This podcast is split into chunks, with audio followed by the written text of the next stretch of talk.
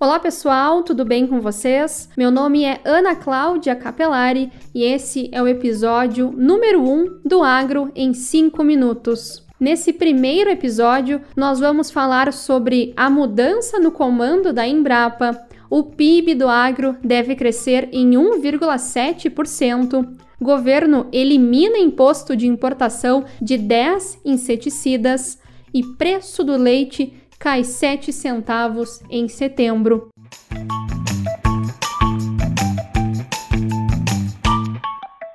Sebastião Barbosa, pesquisador aposentado da Embrapa Algodão, será o novo presidente da empresa brasileira de pesquisa agropecuária.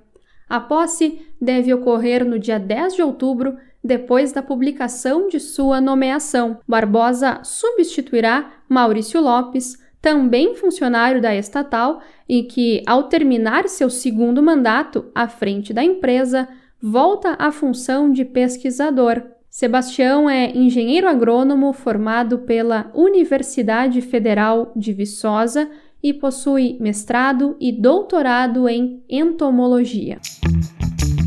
Comitê Executivo de Gestão da Câmara de Comércio Exterior eliminou o imposto de importação de 10 ingredientes ativos usados nas culturas de soja, milho, arroz, cana-de-açúcar, feijão, trigo e dentre outras culturas. O imposto dos ingredientes ativos, que caiu de 8% para zero, representa mais da metade dos inseticidas usados no Brasil. De acordo com o Ministério da Agricultura, a medida visa aumentar a renda do produtor e reduzir os custos de produção agrícola.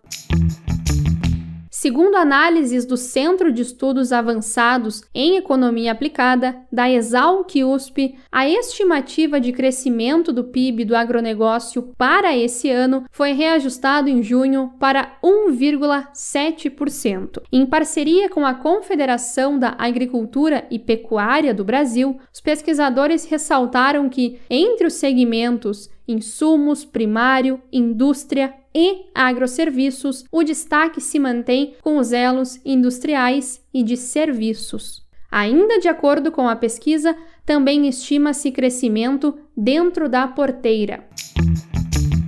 O preço do leite pago ao produtor em setembro registrou queda de 7 centavos, segundo dados do CPEA. Depois de mais de seis meses em alta, o preço fechou a R$ 1,00 e 47 centavos o litro. Mesmo com a redução atrelada a um baixo consumo de lácteos, a média de setembro ficou 36% superior à do mesmo mês do ano passado. Colaboradores do CPEA acreditam que a tendência é de queda nas cotações pagas ao produtor para os próximos meses, com pressão vinda tanto da demanda, que deve seguir fragilizada, quanto da oferta, já que o retorno das chuvas favorece a produção. Você ouviu o podcast Agro em 5 Minutos. Apresentação de Ana Cláudia Capelari e produção de Vinícius Coimbra. Nos siga no Instagram, arroba agro em 5 minutos. Até o próximo episódio. Tchau!